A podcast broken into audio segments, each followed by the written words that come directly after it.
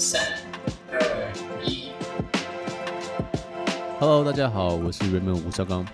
欢迎收听优势人生。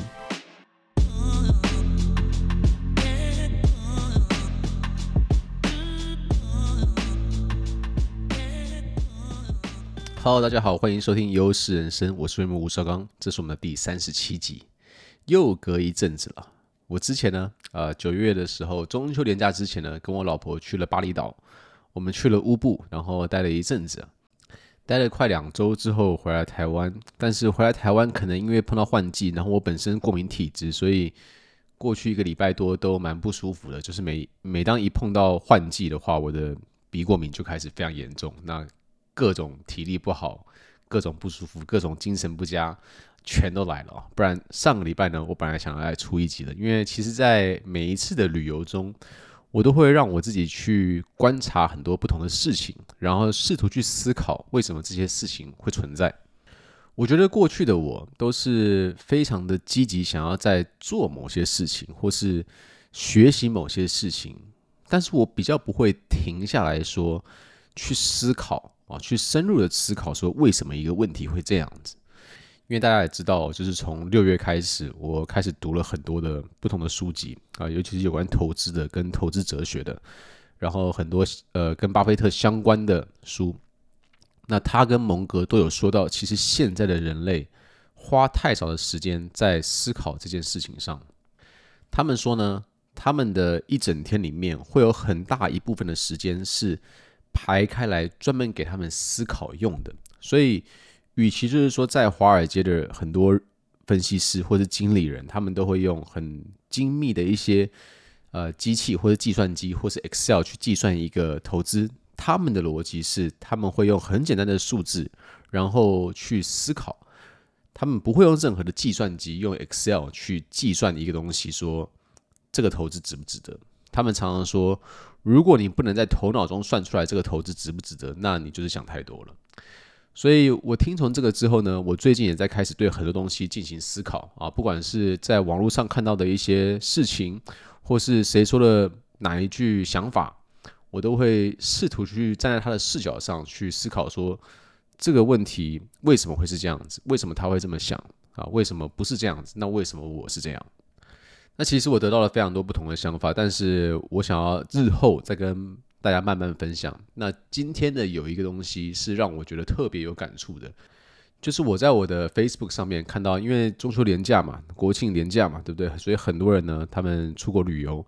那就有人呢在他的板上留言，就是说，诶，我最近要去日本呢，呃，请问大家有没有推荐必买？其实这东西不是只有这个人在在 po 而已，其实有非常多的像不同的旅游的群组里面，很多人都会有。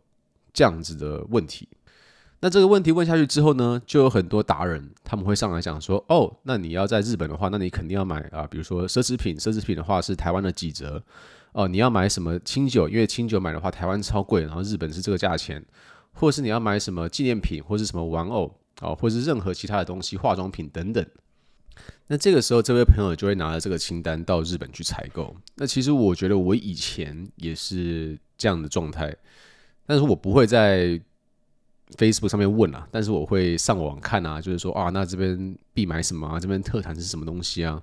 所以我，我我曾经也是这样子的人。但是我其实现在在想这件事情，我觉得它有一个很根本上的逻辑的一个冲突。对我来讲，就是如果你会问出这个问题的话，其实你就是有一个想要买东西的这个念头，但是你不知道要买什么，或者说你想要得到。获利，因为你觉得说，哎，那台湾买这东西要五千块啊，可是在日本买只要三千而已啊，所以我省了两千块。或者说某个奢侈品呢，在台湾是卖三万块，但是日本的话只要两万四啊，所以有打折。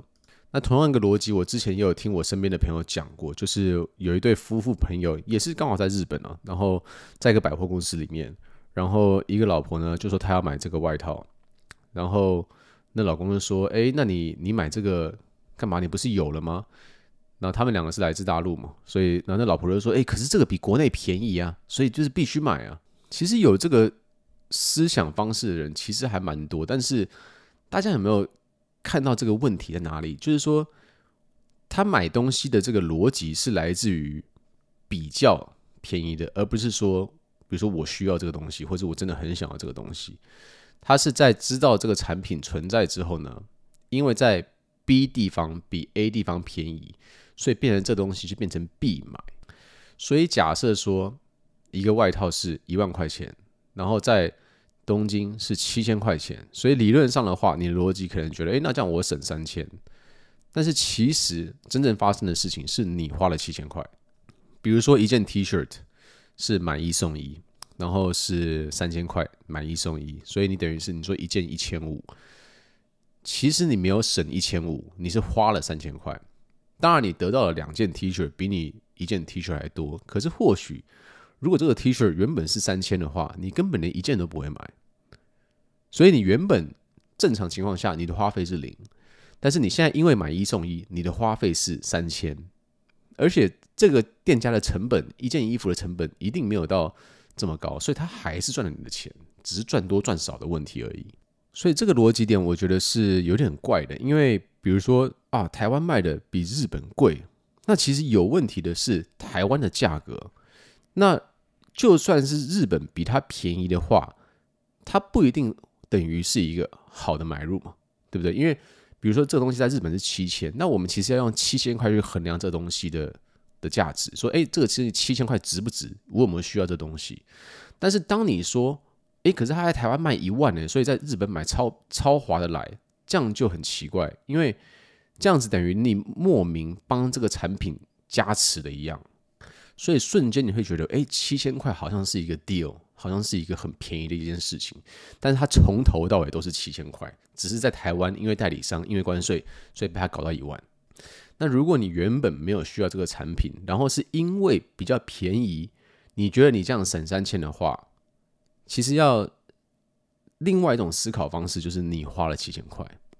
而你本来其实没有需要这东西，你也没有想要，只是觉得说，哎，我好像不买会亏到。所以我就给他买一件，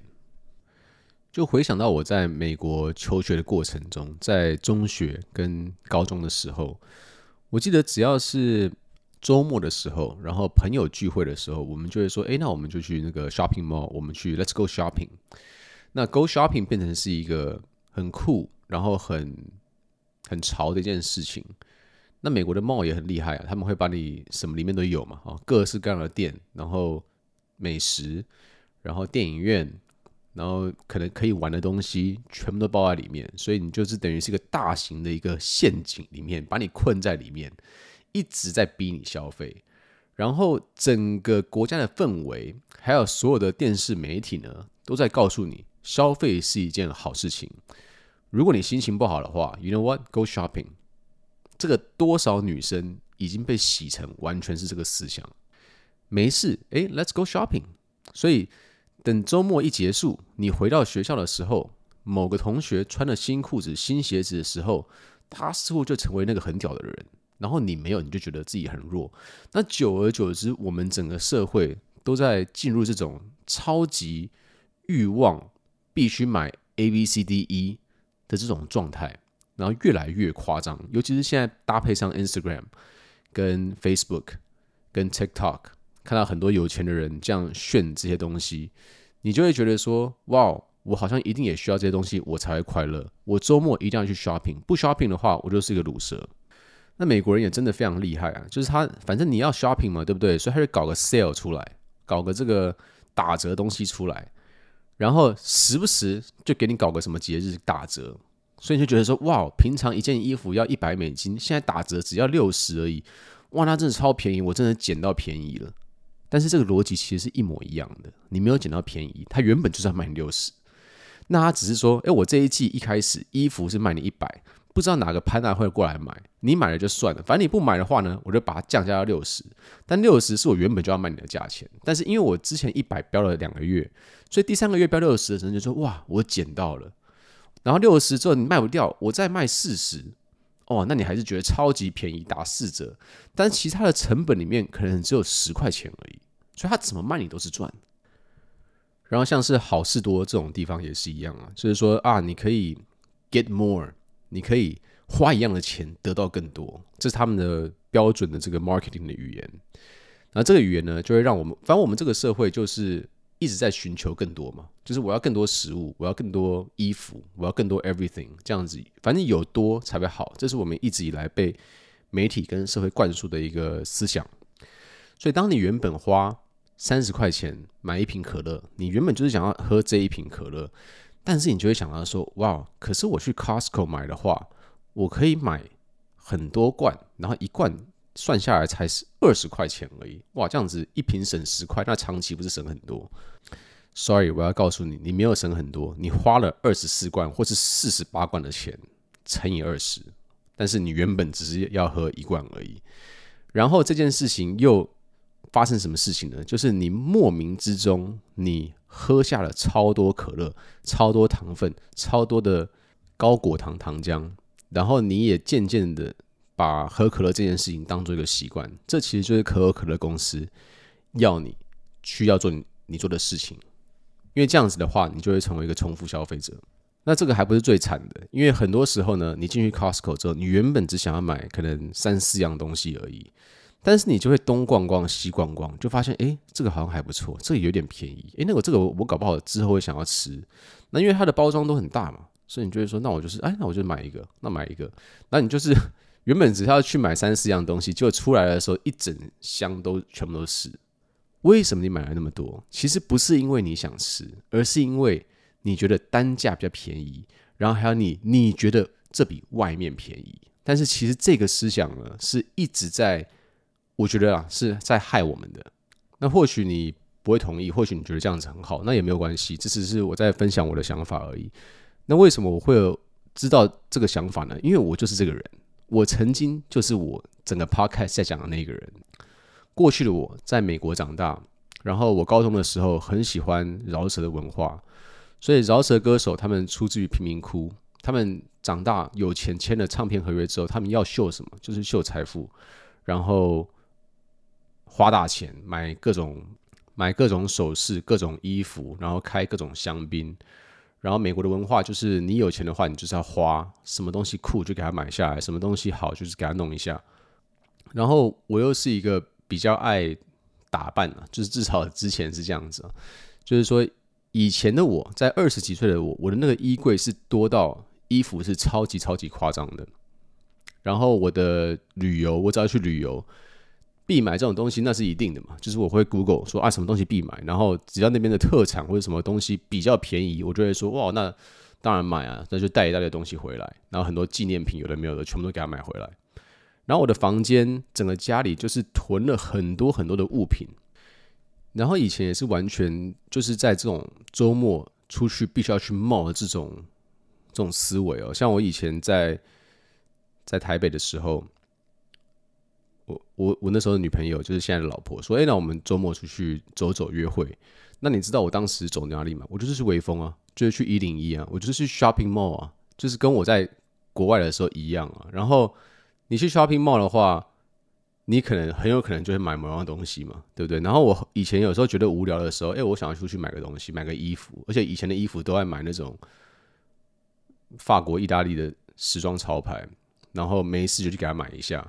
然后，如果遇到那些品牌打折的时候，你就觉得哇，我买了一件两万块牛仔裤，好棒哦！因为它原价是三万，right？This is like 我现在觉得是超蠢的了。但是以前的我觉得都很好。我我我活在那个一直要更多，一直要更多，一直要更多的这个情况，然后我无限的在循环这件事情。所以这件事情也导致我的赚钱欲望非常强。因为如果我没有很强的赚钱欲望的话，我就没有办法去满足我这些的想法。所以，像我上一本书在二零二零年出的《致富强心脏》，其实他就在讲那个我，就是我曾经对物欲的要求是如此之高，所以他逼迫我在赚钱的动力呢，也要非常非常高，高过那个欲望，我才能 cover 嘛，不然我的钱早就花完了，对不对？但是这一切呢，都变掉了。自从快十年前我的外婆过世的那一刻开始，我觉得这一颗种子就慢慢在我的心中发芽。那个时候我就开始发现，很多这种东西是是没有没有意义的。当然我，我身边的人都还是在这个 more more more 的这个环境，所以我很难就是一时的去改变这件事情。所以我当下就觉得说，哎，我好像需要改变，但是我并没有马上做到这个事情。直到我在二零一八年的时候开始跟我老婆去很多不同的地方 long stay，这个东西我应该在我之前的这个 podcast 时候讲过。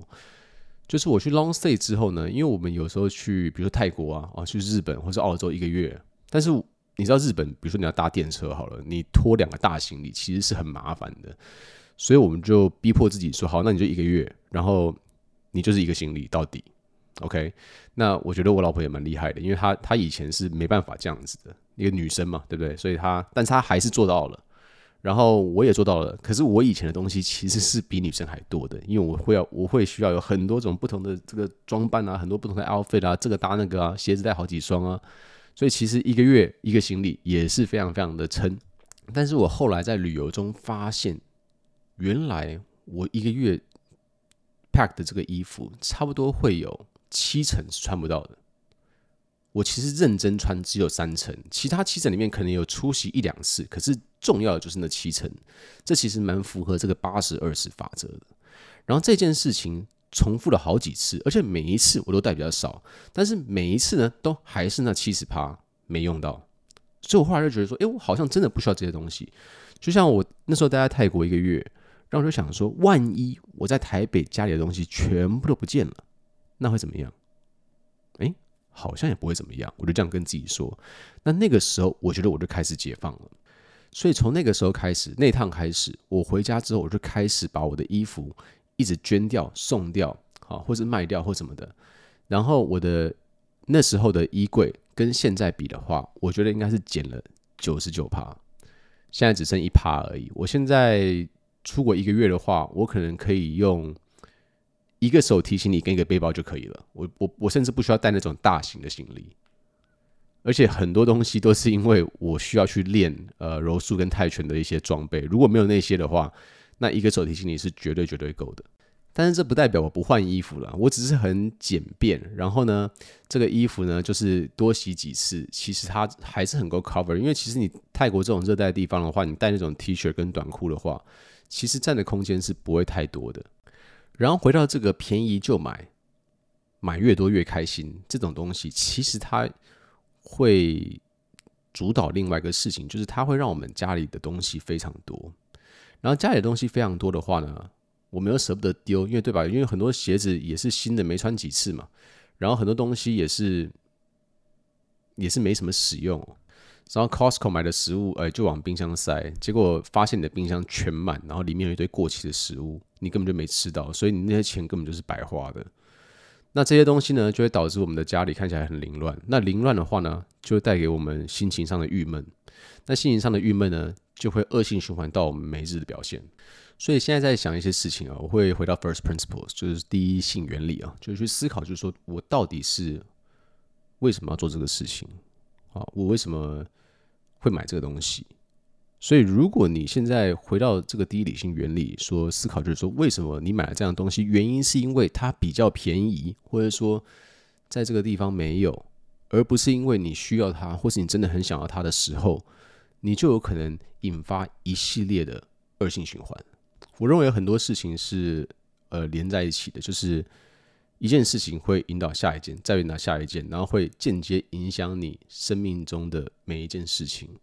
那看似一个非常不起眼的一个问题，就是说，哎，我去日本该买什么东西好？什么东西是必买？但这东西一旦讲出去的时候，你的整个思考逻辑很有可能就会变掉。那变掉的话呢，你可能后面的东西全部都会产生一系列的问题。那当然了，这也不表示我出国什么都不买。但是我会发生的事情就是说，我去出国，然后比如说我去京都，诶，他说这个抹茶是他们的特色，那我就是买抹茶的这个，不管是巧克力还是饼干还是双淇淋，但是我就买一买，就把当当天当地把它全部吃掉。然后如果什么纪念品，像我以前啊，真的美国人真的是典型，就是超爱买磁铁贴在冰箱上的，你知道吗？我以前就买一堆，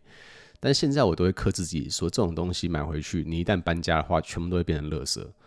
所以你不但花钱，你还会。堆积家里很多的这个杂物，所以我现在都会很克制自己说啊，那如果说 maybe 就是说，如果你真的很喜欢这个地方的话，你就买一个买一个东西是来纪念它的。但是一个我觉得都都是多的了。所以现在的话，我尽量什么都什么都不买。然后我觉得有去外面，然后有去看到、体验到，然后有拍个照，其实我觉得就就已经很好了。呀所以提出这个想法呢，是因为那天看到的时候真的特别有感。就是我不是说这种方法就一定是对的，但是这是我现在的思思想。然后我觉得可能有些人认为是 OK 的，那也没问题。那有些人会觉得说他可能他可能不知自己陷入这个圈子中，那或许这个 Podcast 呢能让他醒来，然后往更好的循环走，对吧？好，那如果这个 Podcast 对你有帮助的话，请你把它分享给你身边的朋友。然后其实我今天在做 podcast 之前，其实也是蛮疲劳的。但是我觉得，哎，我真的是还蛮久没有做了，所以我就去我的 Apple Podcast 下面看一下留言。那就看到你们说，哎，很喜欢最近几集的分享，然后很很有共共鸣，也给我更多的动力。好的，那以上就是今天的节目，我是你们吴绍刚，感谢你今天的收听。Until next time, signing out.